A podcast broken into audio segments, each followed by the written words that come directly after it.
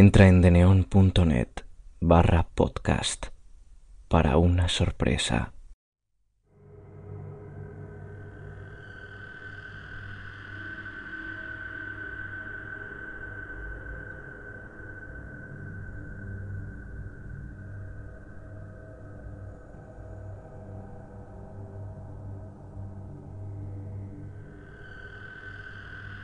La noche en la morgue.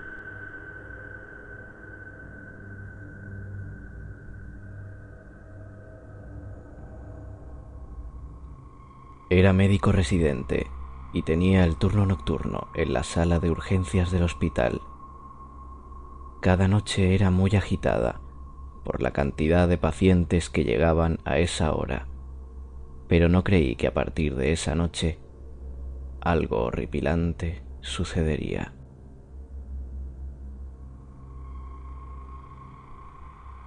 Había llegado un señor indigente, reportado por las autoridades por los gritos desgarradores de dolor que estaba teniendo mientras deambulaba por las frías calles de Raverstodt.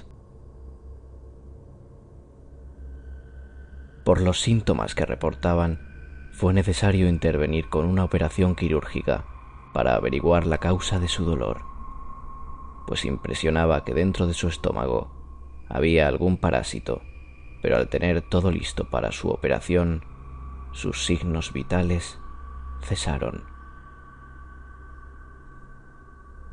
La incertidumbre por el fallecimiento de aquel señor y la clase de parásito que parecía tener ponían en duda mis conocimientos como médico, por lo cual decidí llevarlo en mi auto a la morgue para hacer la autopsia correspondiente a su cuerpo, sin imaginar que esa noche algo terrible iba a ocurrir.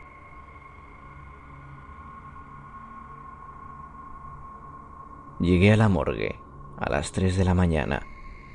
Estaba muy cansado porque tuve un día con bastante trabajo y cabeceaba de sueño en momentos.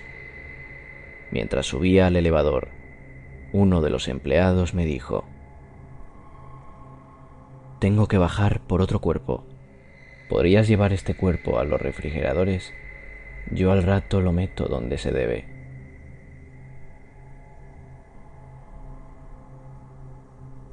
Le respondí que estaba de acuerdo, pero luego lo que añadió el empleado me produjo escalofríos.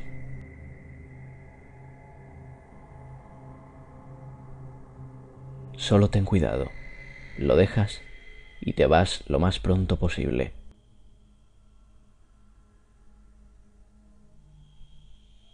Fui a llevar el cuerpo a los refrigeradores, pero me pareció ver algo extraño. Vi a una señora caminando por ahí y me dije a mis adentros que debía ser una enfermera o alguna empleada del recinto que cuidaba el lugar para despejarlo del personal a esa hora. Pero al pasar inadvertido, pude adentrarme hasta el fondo de los cuartos para revisar el cuerpo del difunto indigente. Cuando llegué a los refrigeradores, dejé al muerto para revisarlo, pero vi algo espeluznante. Salía de su boca una cosa que me asustó demasiado, porque era como una serpiente bastante fea que tenía el cuerpo negro y no dejaba de salir de su boca hasta que salió por completo. Pero no pude reconocer exactamente de qué animal se trataba. Aunque me asustó demasiado, me acerqué al cuerpo muerto del indigente y toqué su mano. Al instante se levantó con una mirada negra y me dijo, no debiste venir aquí. Y enseguida trató de ahorcarme.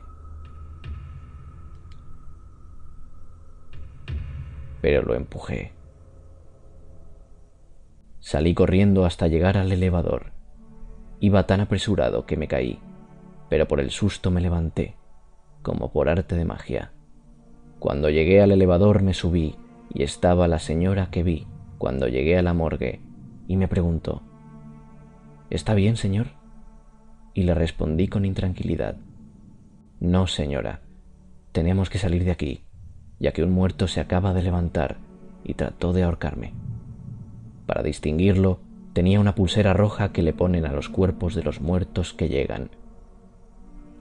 Y la señora me respondió, ¿cómo está? Al terminar su pregunta habíamos llegado al lobby y el elevador se había abierto, por lo que aproveché y salí corriendo hasta mi coche. Y vi que salieron los dos muertos a atraparme, pero afortunadamente encendí el coche y huí a casa.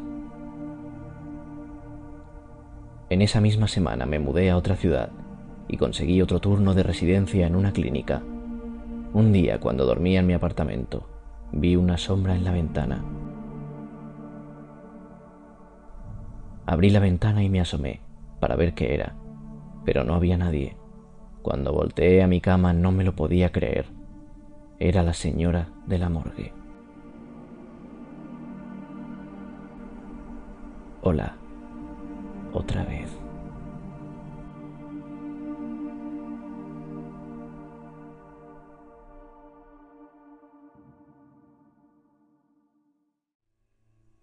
Si quieres estar informado de cada episodio publicado, sígueme en Twitter, arroba cuentos terror con tres R's. Disfruta del relato.